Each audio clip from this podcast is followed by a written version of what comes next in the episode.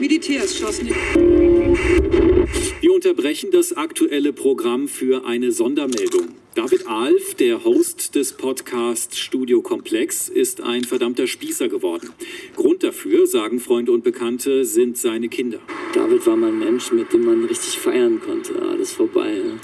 Sogar vor meiner Hochzeit ist er um 10 Uhr abgehauen, weil seine Kleine schlafen musste. Was ich an David früher mochte, war sein Feminismus. Ich hätte gedacht, er und seine Frau organisieren sich gleichberechtigt. Aber irgendwie haben die beiden nach der Geburt ein Modell wie in den 50ern gelebt. Er ist Vollzeit arbeiten gegangen und an ihr blieb der Großteil der Care-Arbeit hängen. Uncool.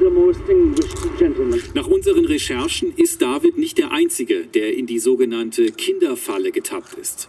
Unwissenschaftliche Diskussionen innerhalb der Redaktion haben ergeben, dass viele junge Erwachsene ihre Vorstellungen vom Leben komplett über den Haufen werfen, sobald Kinder da sind. Es ist halt wirklich wahr, ne? Vater werden hat mich in den letzten Jahren krass verändert. Klar, weil ich mich auf einmal um eine Menge andere Dinge kümmern muss. Weniger Raum bleibt für das, was ich vorher quasi ständig gemacht habe. Aber es geht darüber hinaus. Es geht darüber hinaus, dass weniger Zeit bleibt für Hobbys und Freunde. Das ist ja schlimm genug. Es geht einher ja, auch mit einer Wesensveränderung. Immerhin war man ja mal ein progressiver, moderner Mann. Und jetzt? Jetzt frage ich mich, in einem super klassischen Familienmodell mit mehreren Kindern lebend, ob ich wirklich so viel moderner, progressiver bin als, keine Ahnung, mein Vater vor 30 Jahren. Ich arbeite Vollzeit, bringe meine Kinder immer nur in die Kita, weil abholen geht nicht, weil Arbeit, kümmere mich zu Hause aus Versehen ständig um so Männerdinge, kümmere mich dafür original nie um Geschenke für Geburtstage von FreundInnen der Kinder, geschweige denn packe sie ein oder schreibe die Karte. Ich kenne schon die Klamotten meiner Kinder und ziehe sie in neun von zehn Fällen sogar dem richtigen Kind an. Aber bin ich es, der merkt, oh, wir brauchen demnächst mal wieder dünnere Sachen, weil der Sommer kommt und aus den alten ist K2 rausgewachsen? Natürlich nicht. Was zur Hölle ist mit mir passiert? Ich bin nicht nur langweiliger als vorher, sondern auch rückständiger. Heute, 2023, geht man in den Kreissaal hinein und kommt aber auf der anderen Seite mit Baby in den 60er Jahren wieder heraus. Einer der Hauptgründe, warum Menschen zu mir in die Paartherapie kommen, ist, dass sie irgendwie sich verloren haben als Paar. Wenn ich zurückfrage, seit wann ist das denn so?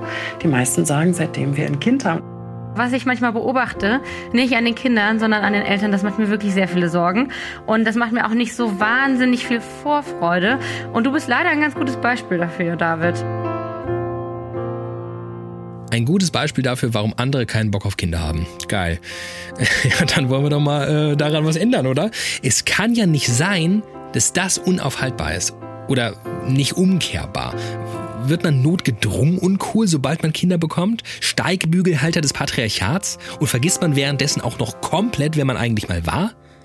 Ihr habt ja unsere GesprächspartnerInnen in dieser Folge ähm, kurz gehört eben und ich sag's wie es ist, großen Widerstand oder gar Widerspruch untereinander oder gegen unsere Beobachtung wird es in dieser Folge nicht geben. Vielmehr die Erkenntnis, alle kennen das Phänomen, alle kämpfen dagegen an, alle sind frustriert. Ich verstehe warum sich immer mehr Frauen auch bei mir melden und sagen, krass, wenn ich jetzt all die Texte von dir und anderen äh, Frauen reinziehe, da habe ich eigentlich ehrlich wenig Bock auf Kinder. Und darauf antworte ich dann so, ja, das verstehe ich sehr gut, weil es einem sehr vieles genommen wird sozusagen. Und dieser berühmt-berüchtigte Satz, aber die Babys oder die Kinder geben doch so viel zurück, wenn man es ganz nüchtern betrachtet, so, nee. Aber das kann ja nun wirklich nicht wahr sein. Also doch, wahr zu sein scheint es, aber wir müssen das doch ändern. Und das muss doch irgendwie gehen. Sehen Sie jetzt einen Programmhinweis.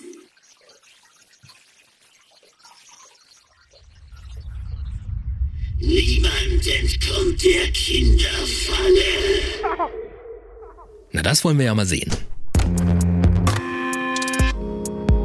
Ich bin David Alf und das ist Studio Komplex. Und ein Disclaimer, der uns ähm, irgendwie nötig erschien in dieser Folge. Das ist nicht die große Abrechnung mit dem Kinderbekommen. Keine Regretting Parenthood Folge. Es ist ja wirklich nicht alles nur schlimm.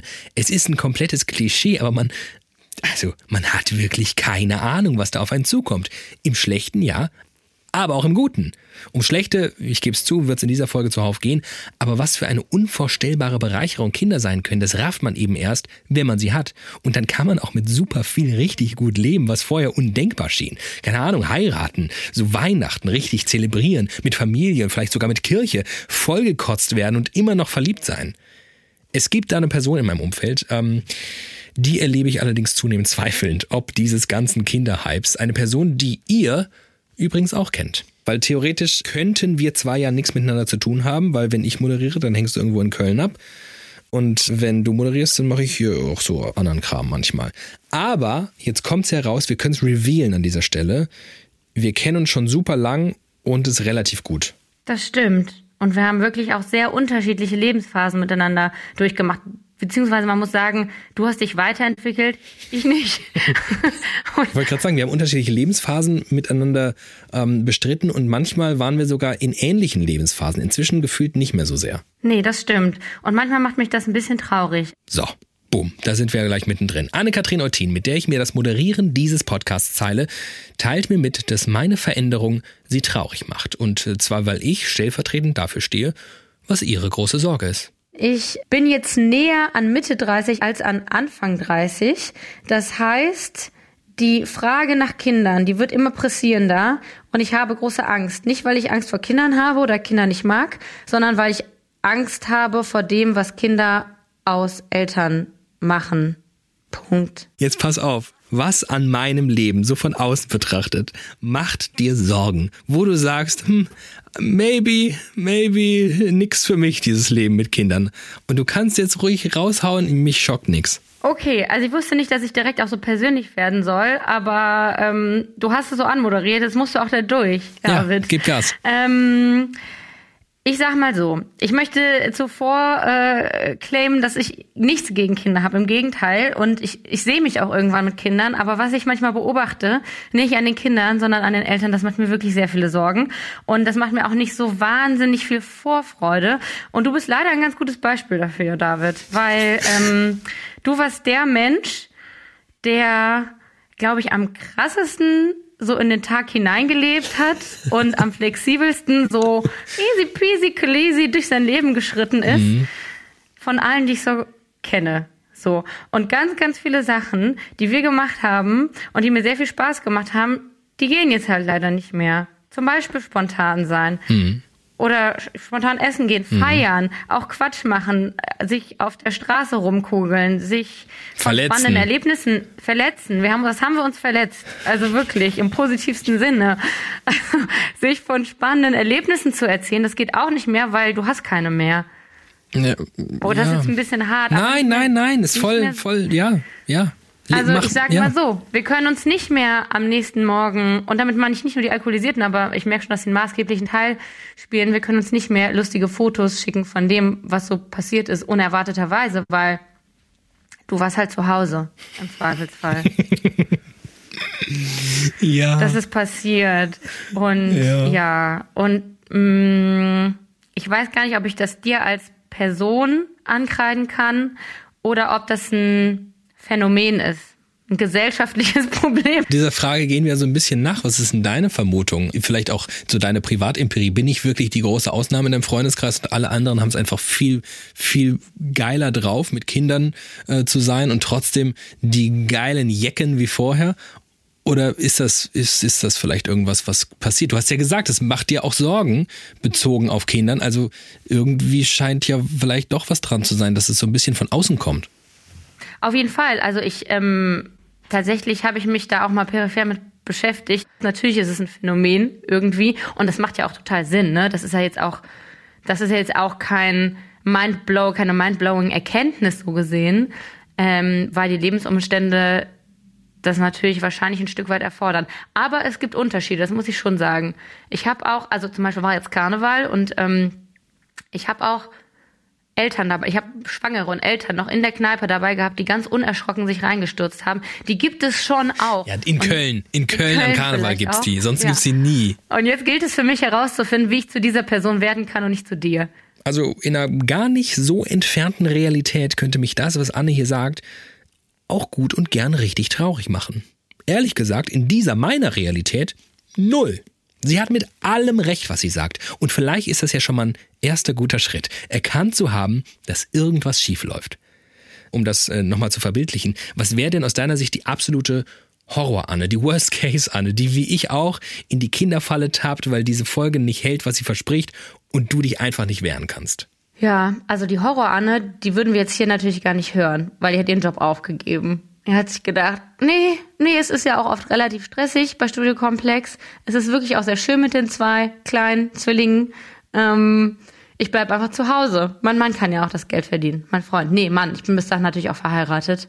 Und äh, am besten ist Anne stattdessen aber Momfluencerin geworden womit ich keiner Momfluencerin zu nahe treten will, aber das wäre tatsächlich, also für mich ist tatsächlich eine relativ dramatische Vorstellung, dass ich so sehr in meinem Muttersein exklusiv aufgehe, dass ich alle meine anderen Interessen und Wirkungsfelder, sag ich jetzt mal, über Bord schmeiße und mich in komplette Abhängigkeit von meinem Partner begebe und auch das Haus nicht mehr so wahnsinnig viel verlasse dafür mich monothematisch mit dem Muttersein beschäftige. So. Und ja, nee, nicht mehr das Haus verlassen. Nee, das war's eigentlich. Dann impliziert ja auch, dass ich keine Partys mehr feiere und so. Ja, Punkt. Oh, und dann verwirkliche ich natürlich noch die ganzen Träume, die ich habe in meinen Kindern. Also die müssen alle Musikinstrumente durchspielen, alle Sport, also mindestens alle Sportarten, die ich auch schon durchlaufen habe, auch durchlaufen, plus noch ein paar mehr.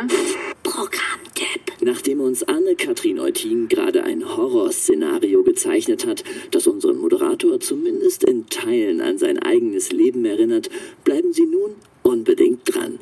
Denn es folgt David Alf in der Rolle seines Lebens. Oh Kinder, könnt ihr einfach... Äh, trinkt bitte einfach euren Urmöhrensaft, okay? Der verdammte Spießer David will herausfinden, wie er endlich ein richtig cooler Dad wird. You see me rolling. Natürlich mit der Hilfe cleverer Expertinnen und Ratgeber. Was willst du denn mit deiner Frau in Elternzeit? Ihr die Titten halten oder was? Ob das gut geht? Wir werden's erleben. Jetzt bei Studio Komplex. Ja, dann wollen wir doch mal sehen, wer uns aus diesem Schlamassel befreien kann. Klar ist, Eltern müssen her. Menschen, die selbst in die Kinderfalle getappt sind und irgendwie eine Ahnung haben, wie man sich daraus befreien kann. Mein Name ist Clint Lukas, ich bin Schriftsteller und Kolumnist und schreibe seit sechs Jahren schon bei Mitvergnügen Berlin die Kolumne Cool trotz Kind, in dem ich mich eben genau mit der Frage auseinandersetze, wie man trotz Kind ein Mensch bleiben kann, der seine eigenen Bedürfnisse ähm, respektiert und verfolgt. Cool trotz Kind. Im ersten Moment ähm, musste ich ehrlich gesagt lachen, als ich den Titel gesehen habe. Und dann dachte ich mir, ja, nee, ist schon auch Teil des Problems. Und cool eben einfach eine headline-würdige Übersetzung von der Mensch, der ich gerne wäre. Im April kommt Clints gleichnamiges Buch raus. Wir äh, haben es hier also mit einem Mann zu tun, der einen Großteil seiner Arbeit damit verbringt, genau die Schieflage, in die man als Eltern schnell gerät, wieder gerade zu biegen. Und Antriebsfeder war eigentlich eins zu eins das, was Anne eben beschrieben hat. Die Angst davor, was man wird, wenn man Kinder bekommt. Naja, eingesetzt hat die Angst davor, äh, so eine Elterndrohne zu werden, schon, schon während der Schwangerschaft, also als ich das auf mich zukommen sah, weil ich ja andere Eltern beobachtet habe und wie die so agieren. Also dass die äh, dann plötzlich ganz anders reden, der, von sich selbst in der dritten Person und so, als hätten sie Helium geschluckt, so nach dem Motto, soll der Papa dem Lasse noch ein Glas Urmöhrensaft geben? Äh, also wo ich denke, du bist doch nicht der Papa, du bist doch ein Mensch, du bist doch jetzt nicht plötzlich was anderes geworden. Und, und, und dauernd wischen die mit Feuchttüchern, Feuchttüchern an ihrer Brut herum. Also ich, ich hatte einfach Angst, dass mir das auch bevorsteht, dass es einfach... Äh, ein Schalter umgelegt wird, wenn das Kind kommt und ich dann auch so werde wie die. Und da zum Beispiel hat Clint mir schon mal was voraus. Ehrlich gesagt habe ich mir nämlich solche Fragen vorher gar nicht gestellt oder gar Antworten gefunden, wie so oder so will ich auf gar keinen Fall werden. Ich habe relativ viel auf mich zukommen lassen. Vielleicht ist das ja schon Teil des Problems. Mal sehen. Für Clint jedenfalls liegt eine große Gefahr darin, bereits anzunehmen, dass man sich für Kinder stark verändern müsse.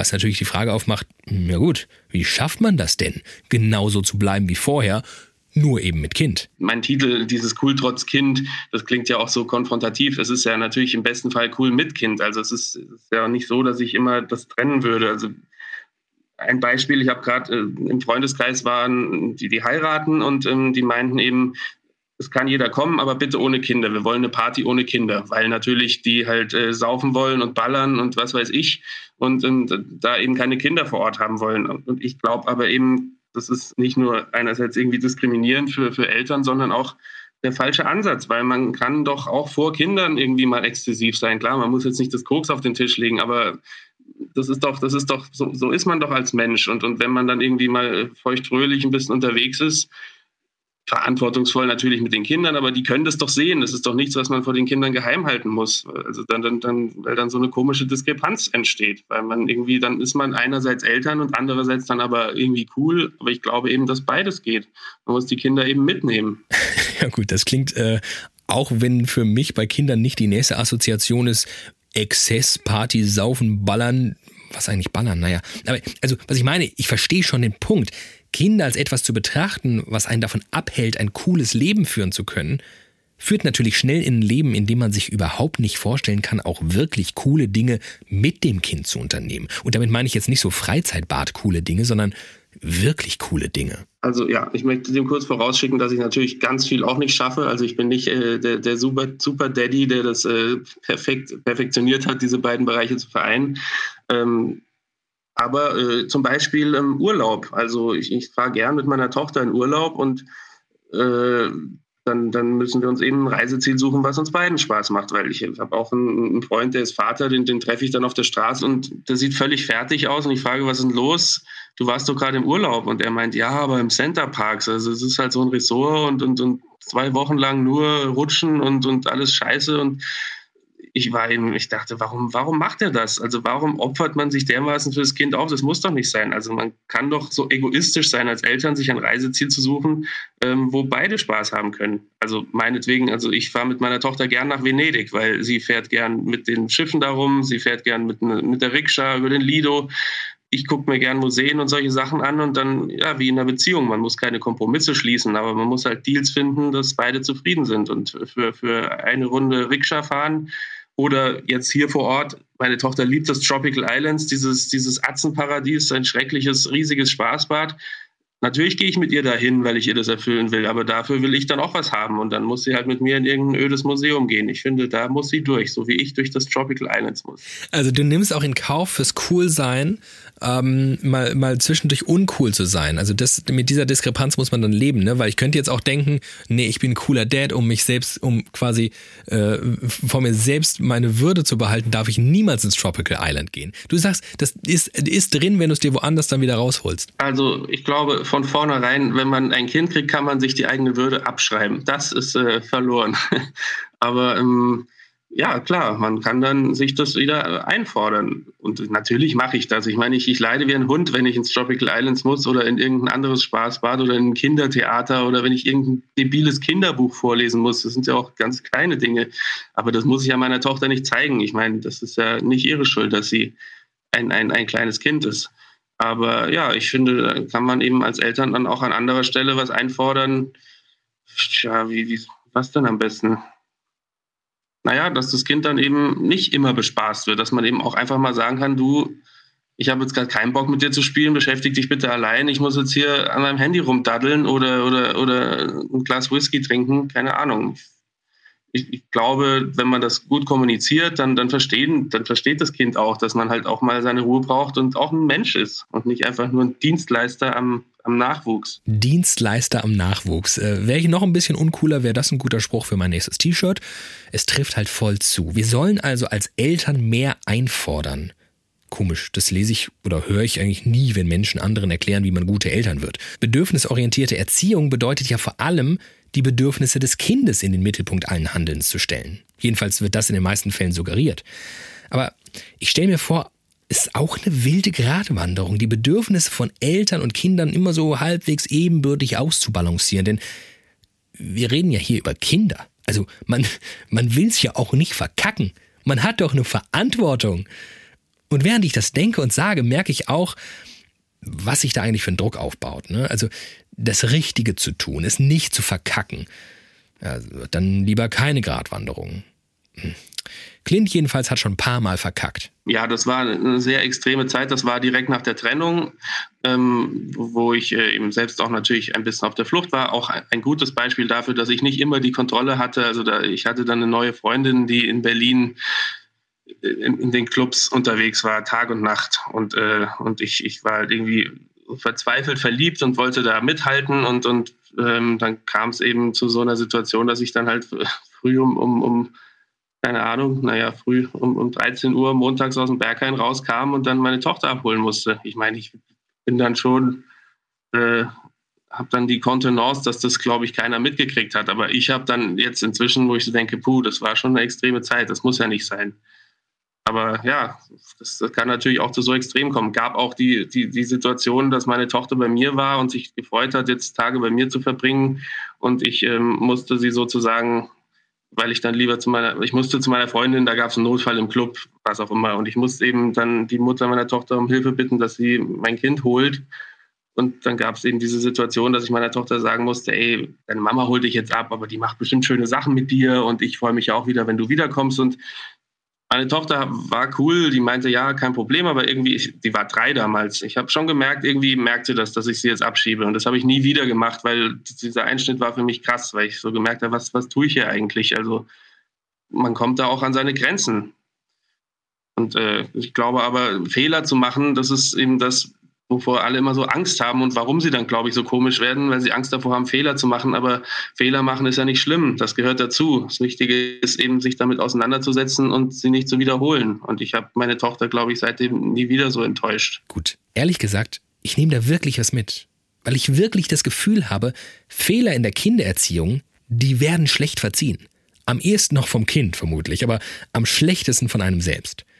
Und so sehr ich merke, wie mich das ins Grübeln bringt, was Clint sagt, so sehr hadere ich auch damit und das hat damit zu tun, dass sich unser Vatersein oder hm, eher unsere Vaterrolle unterscheidet. Ja, also ähm, die Mutter meiner Tochter und ich sind seit fünf Jahren getrennt, haben ähm, also vorher uns alles geteilt und dann, ähm, seit meine Tochter drei ist, äh, haben wir das Wechselmodell praktiziert, also 50-50. Die Tochter war, war zur Hälfte der Zeit bei, bei, ihrer Mutter und zur Hälfte der Zeit bei mir. Und jetzt seit einem Jahr ähm, ähm, ist sie nach Rostock gezogen, also nach Norddeutschland. Und jetzt habe ich sie nur noch äh, an Wochenenden und in den Ferien. Aber wir telefonieren jeden Tag und wir haben jetzt praktisch in acht Jahren äh, alles durch. Also sowohl ähm, monogam äh, Zusammenleben als intakte Familie, als auch Wechselmodell und jetzt äh, so Patchwork. Also für mich ist es äh, seit der Trennung eigentlich viel besser geworden, ein Mensch zu bleiben. Und ich sag mal so, das will ich wohl glauben. Jetzt äh, kann der Tipp natürlich unmöglich darin bestehen, willst du Mensch sein trotz Kind, dann trenn dich. Aber die Frage ist natürlich, wie kriege ich das hin, wenn ich 24-7 in der Vaterrolle und 24-7 in der Partnerschaft stecke? Weil Mensch bleiben, wie Clint es ausdrückt, ist ja nicht so nice to have. Mensch bleiben klingt einigermaßen essentiell und nicht mehr Mensch zu sein, zum Dienstleister am Kind und ja auch zum Dienstleister am Partner und oder Partnerin zu werden, das klingt ganz, ganz ungesund. Ich bin Anna, Anna Hohlfeld, ich bin 46 Jahre alt, Mutter von zwei großen Söhnen inzwischen und bin seit über 12, 13 Jahren Paartherapeutin mit einem Laden für Beziehungen in Berlin. Und Anna kennt unser Problem ganz gut, aus eigener Erfahrung, aber auch der Erfahrung heraus, dass sie quasi täglich über genau dieses Thema spricht. Ja, einer der Hauptgründe, warum Menschen zu mir in die Paartherapie kommen, ist, dass sie irgendwie sich verloren haben als Paar. Und dazu gehören viele verschiedene Aspekte. Einer der wesentlichen Aspekte, der immer wieder genannt wird, ist, dass, wenn ich zurückfrage, seit wann ist das denn so? Die meisten sagen, seitdem wir Eltern geworden sind. Ich ähm, formuliere das oft um, weil die oft dann sagen, ja, weil wir ein Kind haben. Und ich immer so, ja, das war ja eure Entscheidung. Lasst uns das so sagen, seitdem ihr Eltern geworden seid, weil sonst kriegt dieses Kind irgendwie so voll die Last, dass jetzt durch das Kind sich so viel verändert hat. Aber ja, durch das Elternsein, durch das Kinderbekommen hat sich die Beziehung so dramatisch verändert, weil sie einfach komplett vernachlässigt haben, sich selber und die Beziehung. Und das führt natürlich das kann man sich an drei Fingern abzählen, zu, äh, kann zu Beziehungsproblemen führen. Aber was passiert da genau, dass das passiert, dass wir uns so vernachlässigen? Man, wann setzt denn das ein und Woran liegt das eigentlich? Ich erinnere mich an ein Paar, die so zusammen immer auf Rockkonzerte gegangen sind. Und als sie darüber erzählt haben, wirklich so anfing, ja, du hast richtig quasi die Lederjacken spüren können. Und, und es war klar, seitdem wir ein Kind haben, gehen wir da nicht mehr hin. Und ich war so, oh, ja, also so wie viele Paare aufhören, etwas zu tun, was ein totaler Klebstoff und Bindemittel für beide war, wo beide Spaß dran hatten sondern bleiben dann zu Hause, meistens auch beide, und ähm, kümmern sich um das Kind. Ja? Also man hört auf, etwas fortzusetzen, was er gemacht hat. Man hört auch auf, zum Beispiel mit dem Fokus aufeinander. Also sobald ein Kind da ist, richtet sich der Fokus so stark auf das Kind. Und das kann man schon daran erkennen. Überprüft doch mal, wen begrüßt ihr denn als erstes, wenn ihr nach Hause kommt? Ist es immer noch euer Partner, Partnerin oder ist es das Kind? Wer läuft dann an eurer Hand, wenn ihr spazieren geht? Mit wem sprecht ihr denn am Essentisch? Ähm, über Dinge wie setz dich gerade hin, lass mich was sagen, äh, ist mal auf, statt irgendwie ein Zweigespräch zu führen in der Paarbeziehung. Ja? Also so der Fokus ist halt super krass darauf, dass man jetzt Eltern ist, in der neuen Rolle ist und Paare vergessen, dass sie auch noch ein Paar sind, ein Liebespaar sind. Aufmerksame Studio-Komplex-HörerInnen ähm, könnten sich übrigens an Anna erinnern. Anna war nämlich schon mal zu Gast bei uns und zwar in Folge 5. Damals ging es um monogame Paarbeziehungen und die Stärke von Freundschaften und da sagte sie unter anderem das hier. Ich glaube, das Problem in Liebesbeziehungen ist, dass man irgendwann an den Punkt kommt, wo man ähm, so von dem liebsten Menschen sozusagen so schlecht behandelt wird oder auch so viel Streitigkeiten mit der Person hat, weil man so eng miteinander ist, weil viele der Lebensbereiche sich überschneiden, man so viel Leben miteinander teilt. Und ich glaube auch die Erwartungen, die Menschen haben, die sich an der Paartherapie auch super hoch. Ne? Also diese Idee von du musst mich glücklich machen, du bist jetzt dafür da, meine Bedürfnisse zu befriedigen. Das ist so eine Überlastung auch in Liebesbeziehungen. So, und ich dachte mir damals so, ja, völlig richtig, genau so sieht's aus. Jetzt, bezogen aufs Kinderhaben, denke ich mir, lächerlich. Die Erwartungen, die Anforderungen, die Überlastung, die ist doch bei Kindern noch viel krasser als im Beziehungsgeflecht meistens zweier erwachsener Menschen.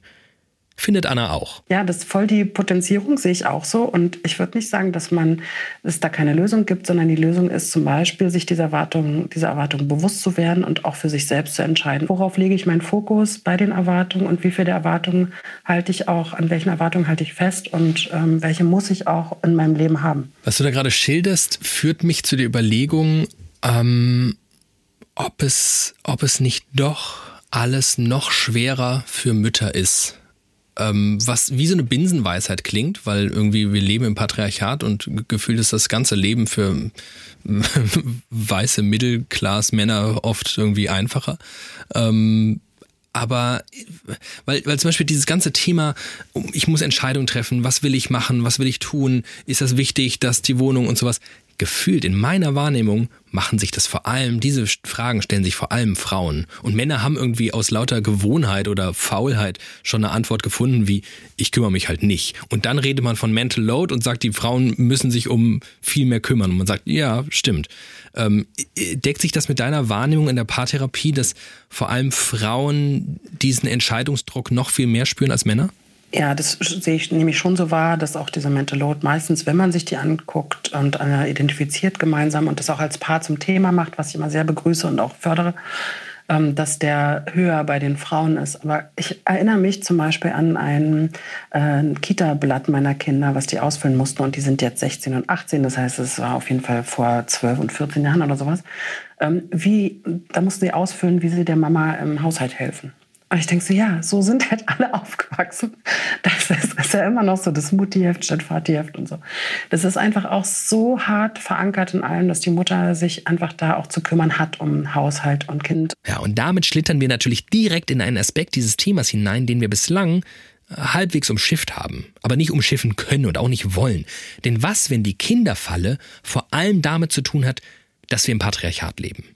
Und apropos Patriarchat, an dieser Stelle soll vielleicht auch mal kurz erwähnt werden, wie die eigentlich recht heterogene Redaktion von Studio Komplex in dieser Woche aussieht. Und jetzt heißt es wieder startfrei und viel Spaß beim Familiengrill. Und hier kommt Werner Schulze-Erdel.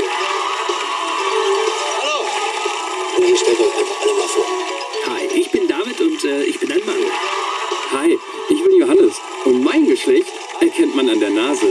Ich bin Rick und ich habe das Elternfieber trotz XY-Chromosom. Mein Name ist Torben und ihr erreicht mich unter meiner CIS-Mail-Adresse. Hi, ist die Stimmung gut? Nette Leute habe ich im Publikum. Also der Frauenanteil diese Woche bei uns gleich null, der Väteranteil dafür überproportional hoch. Drei von vier haben Kinder. Und ähm, wenn wir darüber sprechen wollen, was das Kinderhaben aus einem macht, dann können wir das nicht tun, ohne darüber zu sprechen, was das Kinderhaben aus einer macht. Vermutlich nämlich nochmal deutlich mehr. Mein Name ist Alexandra Zykonow. Ich bin Journalistin und Buchautorin des Buchs Wir sind doch alle längst gleichberechtigt und lange glaubte ich auch selbst daran. Und genau das ist der Punkt. Auch ich glaubte daran, dass man das schon irgendwie hinbekommt, so aufgeklärt und modern, wie man schließlich ist. Bloß entweder war ich nicht so aufgeklärt und modern, wie ich dachte, oder irgendeine unsichtbare Hand packt einen nach dem ersten Kind am Schlawittchen und schüttelt einen so lange, bis auch der letzte Rest Progressivität aus einem gewichen ist. okay, ja, vielleicht neige ich ein bisschen zur Übertreibung. Ich meine nur, das Thema Kinder wirklich gleichberechtigt anzugehen, ist so viel mehr, als ich gedacht habe. Alex kennt das nur zu gut. Ich hatte tatsächlich andere Ideale, bevor ich Mutter wurde.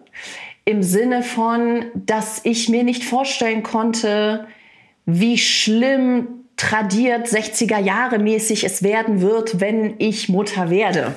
Also ich war wirklich vor dem Muttersein, war ich so, ah, wir sind doch alle längst gleichberechtigt. Wir haben das Jahr, oh Gott, wann war das? 2013. Das wird schon alles easy peasy sein. Natürlich werde ich trotz Kinder Karriere machen können. Natürlich werde ich cool Gehälter verhandeln. Da wird niemand mir ein Bein stellen, nur weil ich Kinder habe. Und dann ist es halt krass. Man fällt einfach buchstäblich, wenn ich es mal so sagen darf, auf die Fresse, weil man einfach merkt, sobald du Kinder hast oder ehrlicherweise eigentlich als Frau sowieso, weil selbst wenn du keine Kinder hast, wird dir ja ab Mitte 20 werden dir ja Kinder angedreht.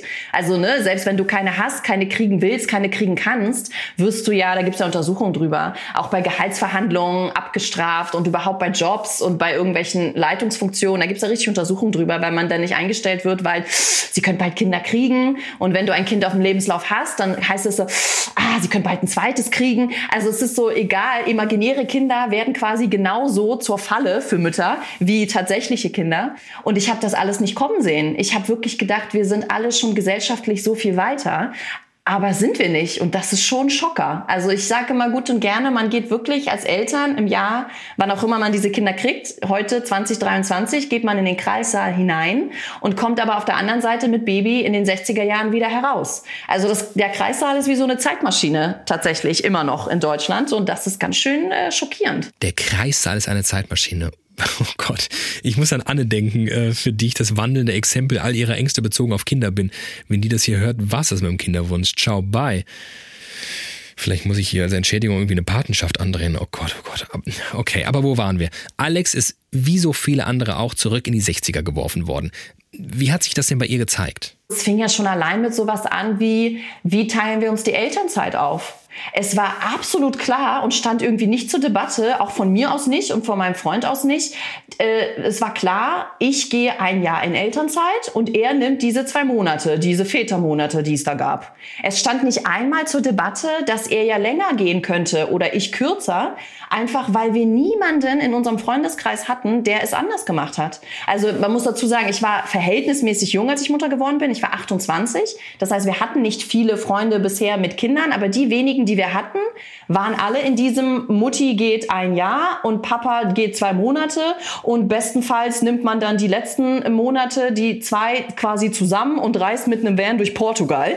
Und das war so, das war so tradiert und vorgefestigt. Und wir haben uns nicht mal ansatzweise Gedanken darüber gemacht, ah, aber diese Elternzeit für Väter ist ja eigentlich dafür da, damit die Mutter sozusagen früher in den Beruf kann. Äh, und man sollte das gar nicht zusammen machen, sondern eigentlich sollte der Vater das A länger machen, weil so kann er ja die ganze Care-Arbeit gar nicht kennenlernen. Und B äh, sollte, sollte die Mutter dann irgendwie nicht auf Reisen gehen, sondern sich um ihren Job kümmern. Diese Dinge kamen uns gar nicht in den Sinn. Es war von vornherein klar, die Mutter gehört zum Baby und das Baby zur Mutter. Dann hatten wir so Situationen, das Baby war krank, ne, als ich dann schon gearbeitet habe. Und auch da, ne, ich bin in Vollzeit eingestiegen, da war mein Sohn zwei Jahre. Was ich da für Sprüche gehört habe. Boah, du willst jetzt schon in Vollzeit gehen? Da bist doch, da ist doch dein Baby noch so klein. Und ich dachte, wieso noch so klein? Er ist immerhin schon zwei. Aber, aber das hatte ich aber gar so, nicht verunsichert. Doch, natürlich. Nicht, also ja. einmal nicht, ein zweites Mal nicht. Okay. Aber als es dann zum dritten Mal kam, ja. zum vierten Mal kam und ja. selbst von engen Freundinnen auf Spielplätzen dann plötzlich Sachen kamen wie, na ja, Karriere schön und gut, aber dann wachst du eines Morgens auf und hast die Kindheit Kindheit deiner Kinder verschlafen. Oh. Und du denkst so, aua, ich, also Erstens, warum sagt das niemand zu dem Vater, dass der zwei Tage nach Geburt wieder ins Büro spaziert? Kommt auch niemand auf die Idee zu sagen, oh, da verpasst du aber die Kindheit deiner Kinder. Aber ich als Mutter habe jetzt alles auf Pause zu drücken. Und wenn du das so oft hörst von Kita-Umfeld, Freundinnen, Familie, Job, dann fängst du irgendwann an, dich selbst anzuzweifeln und dir zu denken, naja gut, wenn so viele Leute das einem sagen und ich allein quasi nur dagegen halte, vielleicht bin ich ja im Unrecht. Und dann fängt man an, in diese Rollenbilder zu gehen. Dann geht man in Teilzeit, dann ne, denkt man, ich stock dann irgendwann später wieder auf, dann wird das Kind krank und das ist dann so, wer bleibt beim Kind? Naja, natürlich die Mutter, dann kommen irgendwelche Playdates, WhatsApp-Gruppen in der Kita, wer ist da drin? Zu 100 Prozent Mütter und man gerät da so rein und denkt so, warte mal ganz kurz, wann ist denn das hier 1960 geworden? Wo habe ich denn die Ausfahrt verpasst? Und das Gruselige ist, dass das einem niemand vorher erzählt. Man weiß es nicht. Man denkt wirklich, hey, wir sind schon weiter, 2023, come on. Aber sind wir nicht. Und deswegen an alle, die irgendwie planen, Kinder zu kriegen, die jetzt hier gerade zuhören, ihr werdet da landen, wenn ihr nicht aktiv dagegen steuert. Das ist wirklich spooky. Alexandra hat versucht, gegenzusteuern, gegen die Erwartungshaltung von außen, ihre eigene, aber merkte dann auch, es einfach nur wollen bringt gar nichts. Denn auf einmal stand sie auch beim zweiten Kind vor denselben Problemen wie vorher. Dabei war sie doch jetzt schon viel schlauer als vorher. Ja, okay, also ich beantrage jetzt acht Monate für mich und sechs für dich, ne? Und dann meinte er dann irgendwann so, boah, Alex, ich habe gar keinen Bock, da sechs Monate mit dem Baby zu Hause zu sein. Und da war bei mir dann echt so, warte mal ganz kurz. Glaubst du, ich hab Bock, jetzt acht Monate du, du, du zu machen, Windeln wechseln, breit zu kochen? Glaubst du, es ist irgendwie für mich der größte Spaß auf Erden? Mich fragt aber keiner. Bei mir ist es irgendwie so gesetzt und selbstverständlich. Und du nimmst dir das Recht heraus zu sagen, ich habe da gar keinen Bock drauf. Ich glaube, es hackt. Also wir haben dann wirklich so ne, diese Debattiergespräche geführt und lustigerweise hier die große Feministin, lange Rede, kurzer Sinn, wurde es beim Kind Nummer zwei aber leider wieder das traditionelle Modell. Aus anderen Gründen, weil wir dann irgendwie eine Immobilie gekauft haben, für uns zur Finanzierung, äh, für später, für Kinder und Erben und so bla.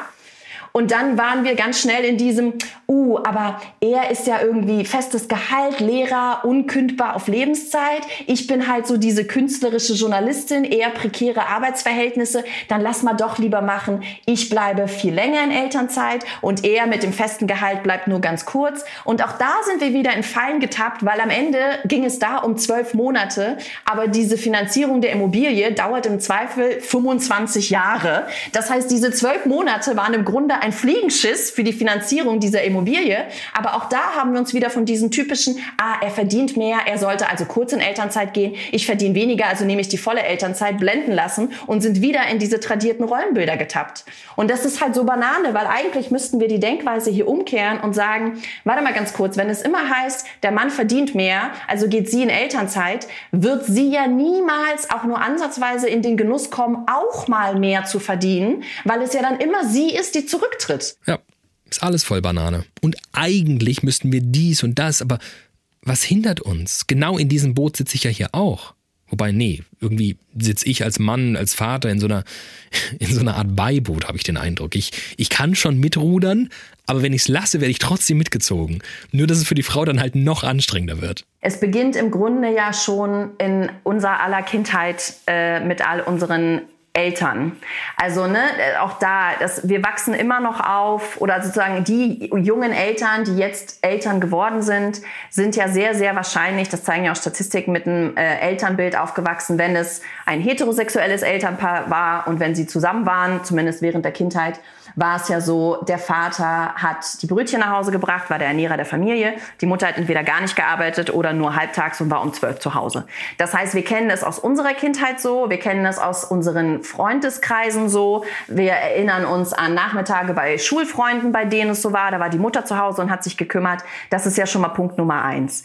Äh, Punkt Nummer zwei ist all die Medien, alle Serien, Filme, Musik, Kinderbücher, auch jetzt aktuelle Kinderausgaben Ausgaben auf dem Markt erzählen die Geschichten, wenn du Kinder hast, du wirst sie kennen. Ne? Die, die Kinderfigur Conny kommt erst mit drei Jahren in den Kindergarten und wer ist vorher mit ihr zu Hause? Mama. Obwohl sie Ärztin ist übrigens, talking about Fachkräftemangel äh, ne, Bobo, die Mutter ist zu Hause, geht mit Bobo irgendwie auf den Spielplatz zum Kinderarzt und so weiter. Der Vater trägt immer einen Anzug. Der Vater trägt natürlich immer einen Anzug und geht dann arbeiten. Ne? Das ist so. Und, und Mama trägt, äh, kauft Bobo ein Windrädchen und dann gehen sie zusammen auf den Spielplatz und jedes Mal schläft Bobo ein, ohne Einschlafbegleitung, wo ich mir denke, ja genau, like that's gonna happen. Aber egal.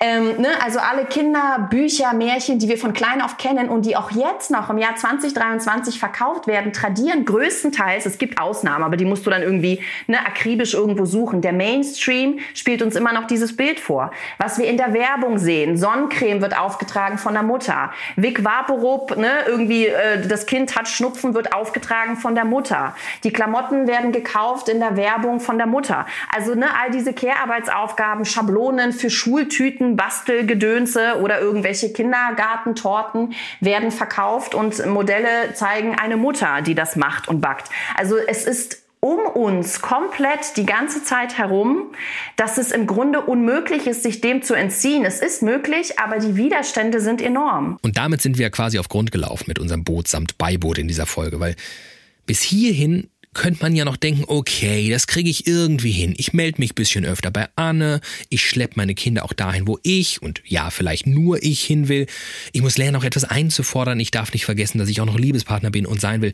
So, und jetzt kommt Alexandra und erzählt uns das, was wir natürlich deep down wissen, aber klatscht uns den Schlamm vom Grund des Sees, auf dem unser Boot schippert, um die Ohren und sagt, du denkst, du kannst das Patriarchat besiegen? Niemand kann das. Von enormen Widerständen hat sie gesprochen. Alex hat ein recht erfolgreiches Buch über dieses Thema geschrieben, ist bei Instagram sehr aktiv zu diesem Thema und sie bekommt sehr, sehr viele Nachrichten dazu. Nachrichten darüber, wie dieser enorme Widerstand im Leben von Frauen, aber auch Männern aussieht. Was willst du denn mit deiner Frau in Elternzeit? Ihr die Titten halten oder was?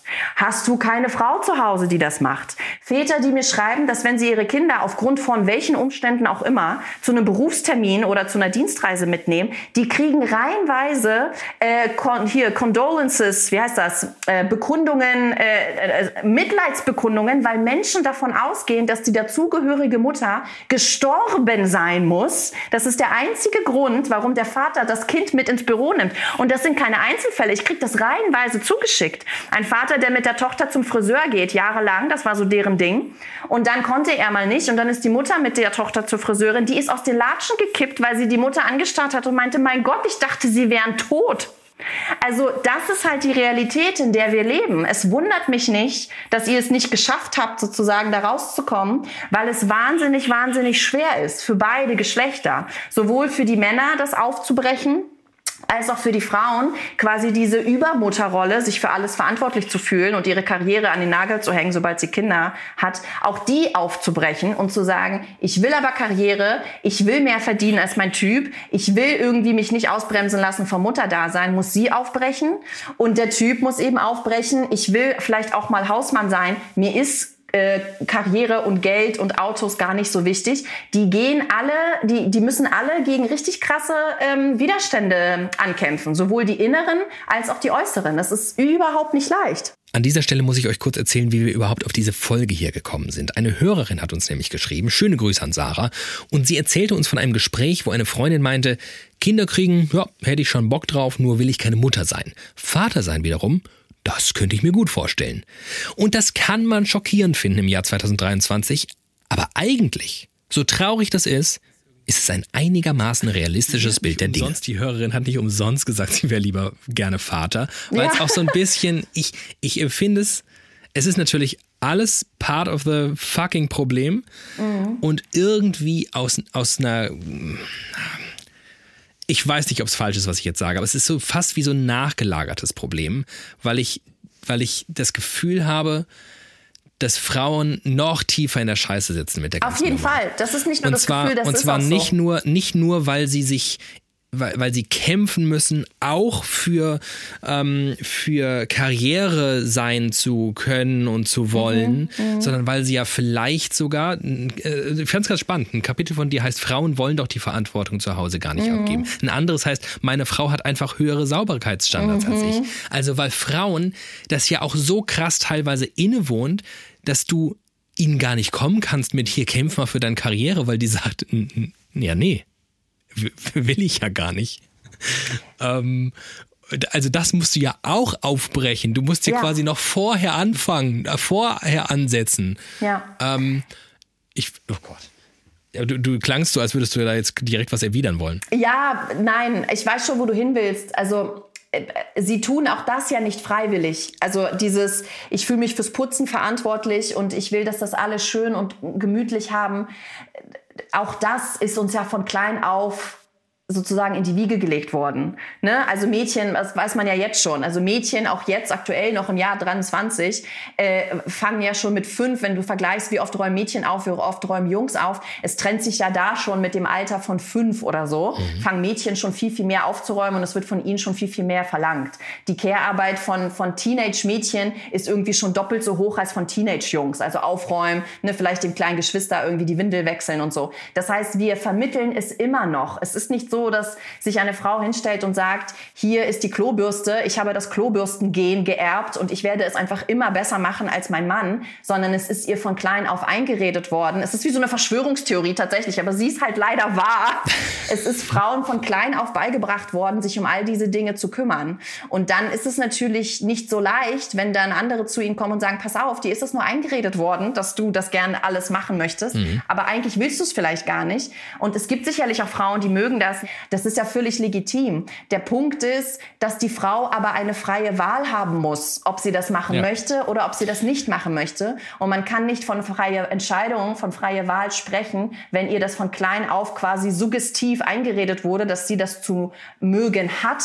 Und, und, ne, und sie und stellt sich dann irgendwann hin mit 30, ja, ich, ich mag das gerne, weil sie niemand gefragt hat, ob sie das eigentlich vielleicht auch nicht machen möchte. Und wieder hinterlässt es mich maximal frustriert, weil das ja eigentlich zeigt, wir können das ja jetzt gar nicht groß ändern. Und jetzt wird auch völlig klar, warum wir alle in diese Falle tappen, weil ich kann ja jetzt weder sagen, okay, pass auf, dann äh, bringe ich dir bei, dich in dem Dreck genauso wohl zu fühlen wie ich. Mhm.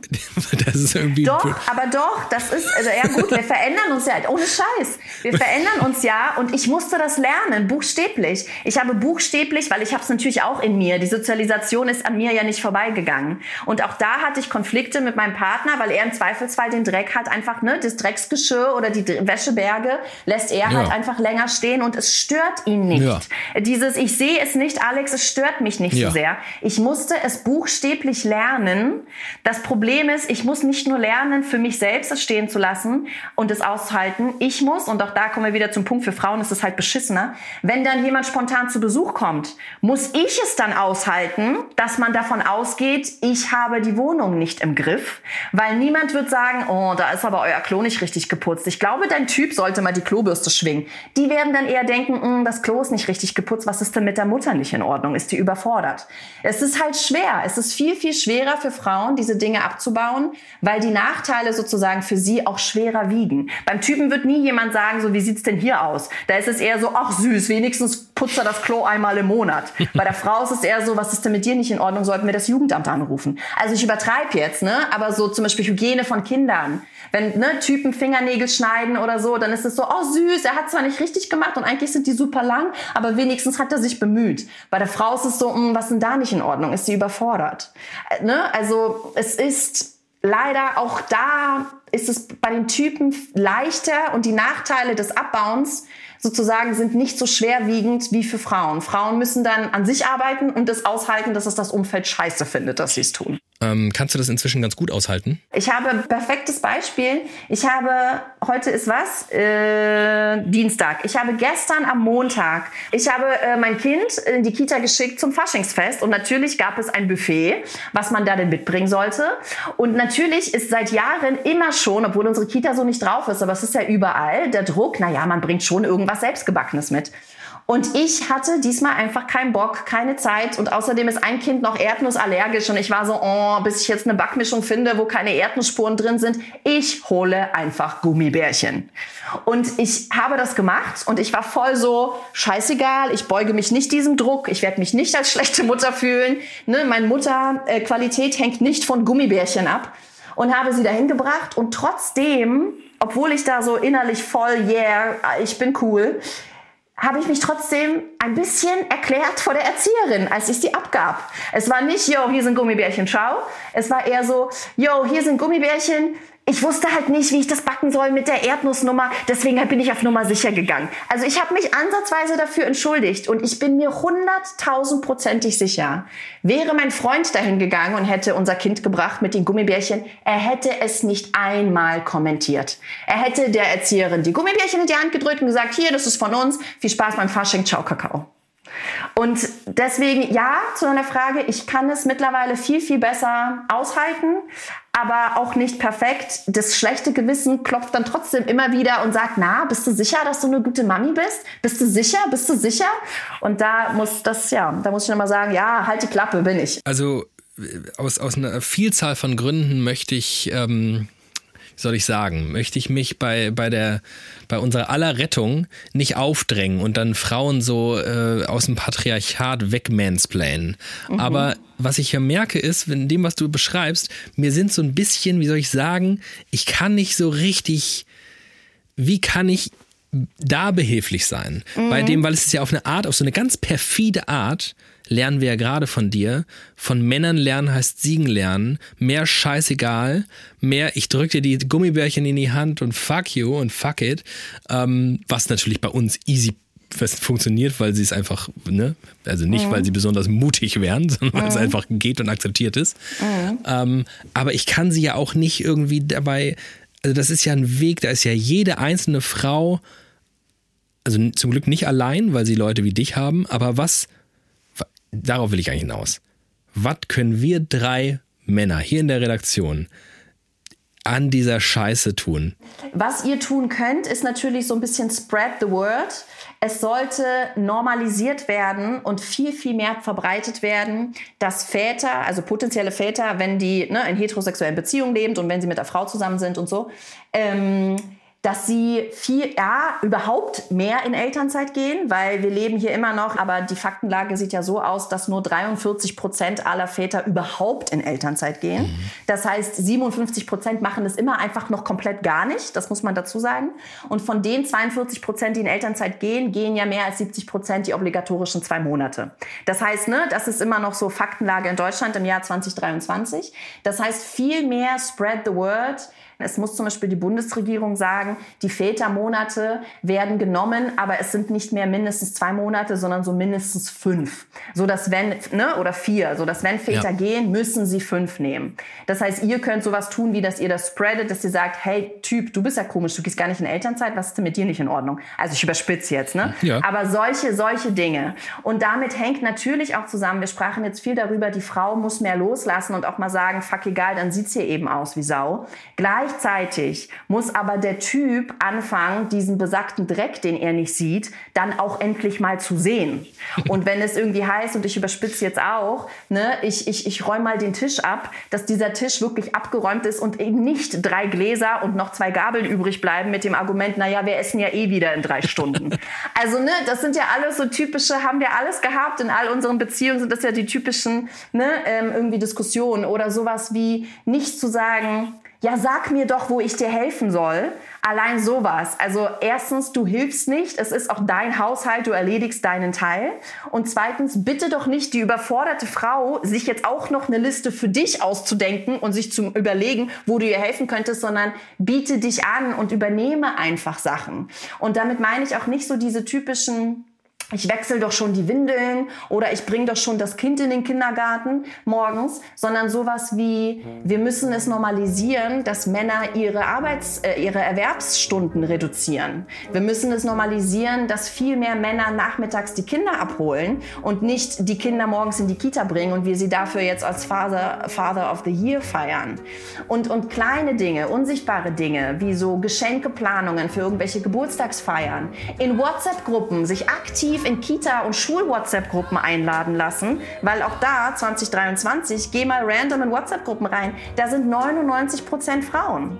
Also ne, es sind wirklich viel, viel mehr unsichtbare Care-Arbeitsaufgaben, in denen Männer immer noch nicht stattfinden und sie sollten dort proaktiv stattfinden, weil sie damit einfach wirklich, wenn sie es nicht tun, schaden sie den Frauen. Sie schaden ihren Karrieren und sie schaden ihrer finanziellen Unabhängigkeit. Also das, das sind so, so die Sachen auf politischer Ebene einerseits und auch bei den Vätern selbst andererseits. What the world needs now is love, sweet love. It's the only thing that there's just too little of. What the world It's love, it's love, sweet love. No, not just for some, but for everyone.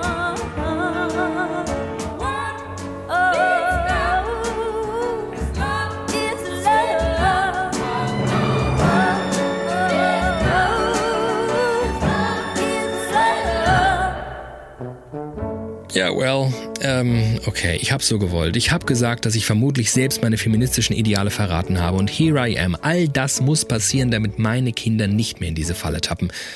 Bloß ehrlich gesagt, ist das ja nur ein Teil der Falle. Für den Teil verliere nicht dich selbst und deine Bedürfnisse und euer Sein als Paar, da habe ich jetzt noch keinen Kniff raus. Ehrlich gesagt erscheint es mir alles noch komplizierter, wo ich den Kampf gegen das Patriarchat ja auch mal so richtig ernsthaft angehen will. Der Druck ist jedenfalls nicht weniger geworden in dieser Folge. Aber vielleicht liegt genau hier der Schlüssel. So wie man sich gegen die Erwartungen von außen und innen beschützen muss und viel öfter Nein sagen muss, muss man vielleicht auch zum Druck Nein sagen. Ich muss daran denken, was Clint vorhin gesagt hat. Und äh, ich glaube aber, Fehler zu machen, das ist eben das, wovor alle immer so Angst haben und warum sie dann, glaube ich, so komisch werden, weil sie Angst davor haben, Fehler zu machen. Aber Fehler machen ist ja nicht schlimm, das gehört dazu. Was denkt Anna Hohlfeld, die Paartherapeutin, darüber? Und es verlangt halt so unglaublich viel Mut, weil ich glaube, an solchen Sachen zu arbeiten, wenn dann nicht so kleine, unschuldige, lebensunfähige Wesen mit in der Wohnung rumhängen, ist einfacher, wenn man nicht das Gefühl hat, wenn ich jetzt hier Mist baue, dann verhungern die. ähm, will heißen, genau, aber das könnte man ja, wenn ja. das die, die, die, unterste Marge wäre, weißt du, so, dann hätte man auch nicht so viel Druck. aber die müssen ja, dürfen ja nicht nur nicht verhungern, sondern die müssen sich auch noch zu tollen Beziehungswesen entwickeln ja, und die müssen genau. bindungsorientiert genau. aufwachsen. Man darf die nie und anschreien. Bedürfnisorientiert. Ja, genau, ja. und muss bedürfnisorientiert. Darf ich einen Satz dazu noch sagen? Ich ja, finde gerade dieses, es gibt ja auch ganz viel ähm, Bedürfnisorientierung in der Kindererziehung, ne? begrüße ich voll. Was Eltern aber dabei verpassen, ist darauf zu achten, was mit ihren eigenen Bedürfnissen ist.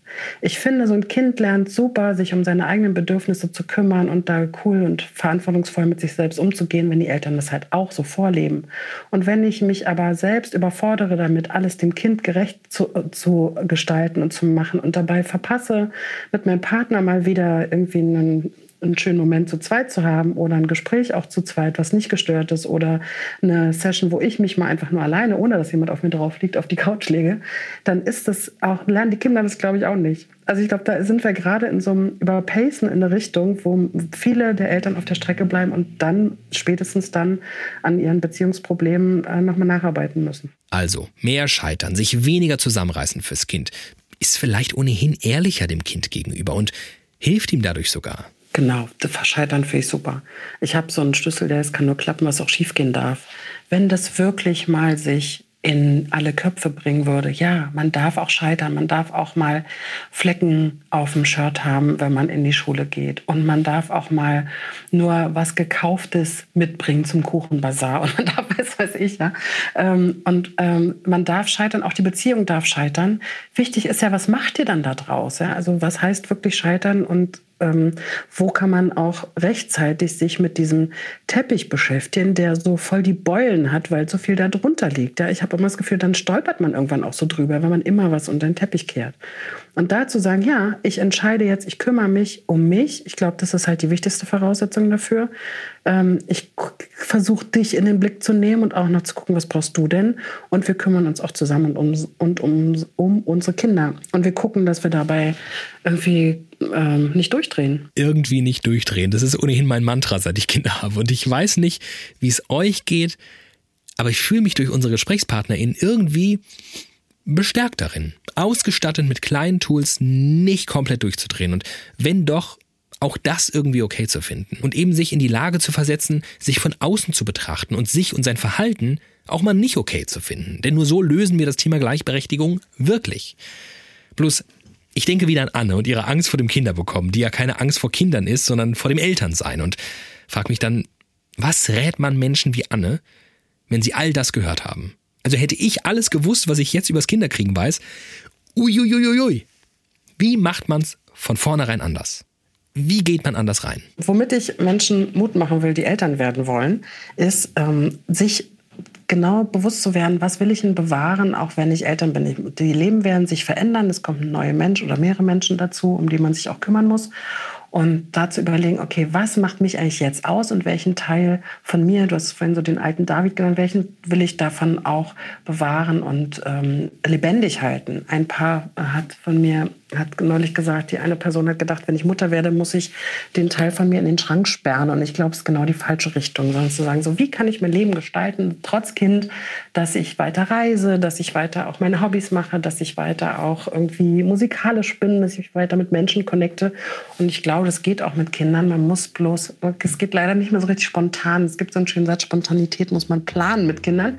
Das ist so, ich weiß, es ist so ähm, schwierig, aber das, darum geht es, glaube ich, dass man sich gemeinsame Räume gibt ähm, und das ist möglich, in denen man weiter ein Stück auch sich selber verwirklichen kann und die Person sein kann, die man auch schon vor Kindern war.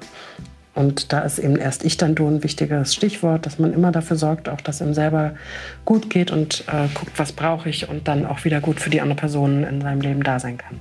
Aber ja, genau was du gerade, was, was du gerade noch hinten raus irgendwie dann, dann angefügt hast, dass es einfach diese unglaubliche Planung bedarf. Ne? Und ich glaube, das ist auch etwas, was Leute von Vorkindern einfach vielleicht nicht so kennen, dass man jeden noch so basal wirkenden Moment des Lebens auf einmal planen und bestenfalls sogar miteinander besprechen muss, ähm, wo man früher halt einfach Dinge getan hat. Ähm, und weil man dann aufhört, miteinander zu sprechen. Das kannst du ja auch super auf auf Sex beziehen. Ne? Also es gibt einfach super viele Paare, die keinen spontanen Sex mehr haben. Ja. Und dann zu sagen, ja, weil da sind dann Kinder im Raum oder ich habe Angst, die schlafen hier nebenan oder die werden wach und so. Und das ist ja genauso auch so ein Moment, dass man sagt, ich will wieder mit dir Sex haben. Das heißt aber auch, wir müssen den auch miteinander planen. Das ist ja für viele auch so, so ein äh, Libido-Killer. aber dann zu sagen, ja, aber lieber so als gar nicht.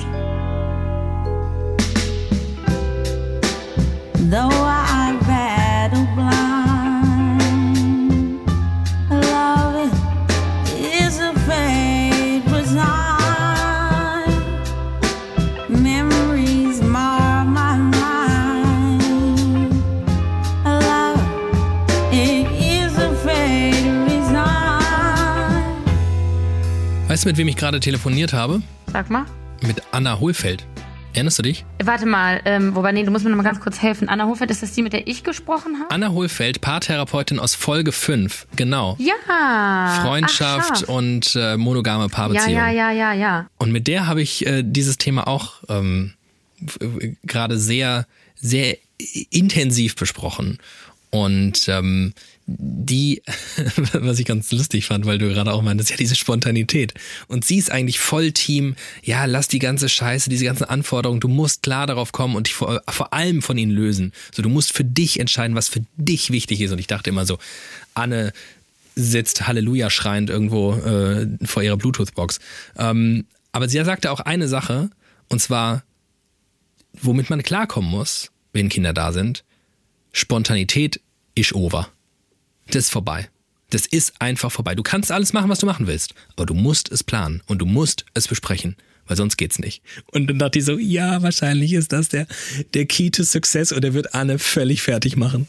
Der macht mich völlig fertig. Und weißt du was, das gibt natürlich jetzt auch total Sinn, weil das erklärt, warum du halt nicht mehr so viel machst, weil du hast ja eigentlich Sachen planen und keine Spontanität. Und dass du jetzt quasi geplant spontan sein musst, also im Sinne von, geplant einen geilen Scheiß machen konntest, das macht, das passt natürlich überhaupt nicht zu dir. Das ist ähm, eine sehr gute Analyse, Analyse meiner selbst, ja. Und das, und das und, gibt und, mir wiederum Hoffnung, weil ich plane ja auch sehr viel Freizeitvergnügen. Das tust gerne. du in der Tat. Das tust du halt wirklich. Den ganzen Tag. Das heißt, wenn ich gerade nicht Corona habe. Also vielleicht wird das doch noch was. Vielleicht, ich wollte gerade sagen, vielleicht ist, ist also die glorreiche Erkenntnis, dass du aus Versehen, ohne es gewusst zu haben, ohne dass es vielleicht äh, so auch von außen so den Eindruck machen scheint, eigentlich viel besser equipped bist als als so viele andere, die sich so wahnsinnig viele Gedanken machen ums, ums Mutter- und Vatersein, sondern du vor allem eine Sache gut machst, nämlich dein Glück, ich möchte nicht sagen, in den Vordergrund stellst, aber ernst nimmst. Ernst nimmst. Das hat, dafür hat Anna Hohlfeld richtig plädiert, dass man, dass man sich unglaublich viele Gedanken machen soll, was, was man selbst braucht und das dann durchziehen. Aber halt nicht spontan, sondern geplant.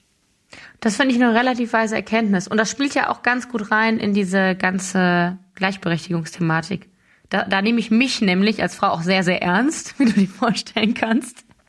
Warum lachst du dabei und, so? Ich weiß auch nicht, ja, weil ja wahrscheinlich darüber, dass ich mich selber generell sehr, sehr ernst nehme. Ja, genau. ähm, Versuche ich das ein bisschen zu konterkarieren, indem ich darüber lache. Ist damit, aber natürlich eigentlich ernst Eigentlich meine. ernst gemeint. Ähm, Zu Recht auch. Ja, ja, genau.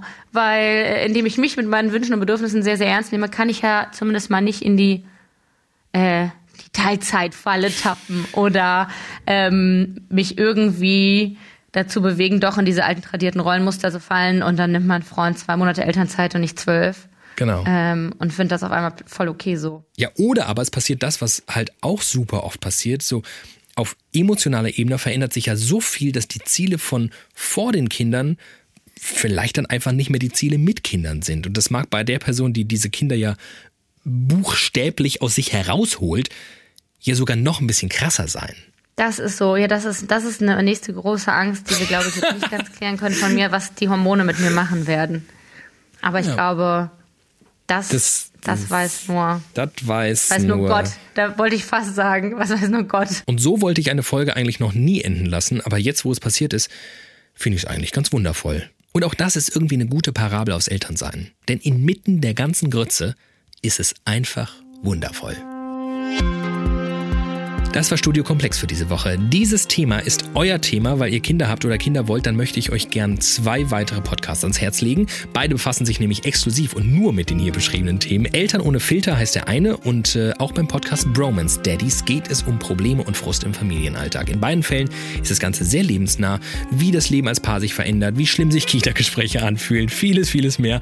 Und beide Podcasts gibt es wie uns auch in der ARD Audiothek und überall, wo es Podcasts gibt. Falls ihr es nicht getan habt, dann abonniert auch unseren Podcast, bewertet ihn, schreibt uns, wenn ihr Ideen oder Wünsche oder Kritik habt. Bei Insta oder Mail studiokomplex.hr.de. Vielen Dank HR, Hessischer Rundfunk. Vielen Dank ans männerichste Studiokomplex-Team ever. Johannes Sassenroth, Rick Oppermann, Torben Richter, selbst das Producing haben nur Männer übernommen. Robin Müller und Tim Grube nämlich. Die TV-Ansagerstimme kommt von Felix Wendt. Nur eine hält die Fahne hoch. Unsere Kollegin Inga Reichert, die unser Episodencover geschaffen hat. Elterliche Grüße gehen raus. Ich bin David Alf. Ich habe euch lieb. Tschüss.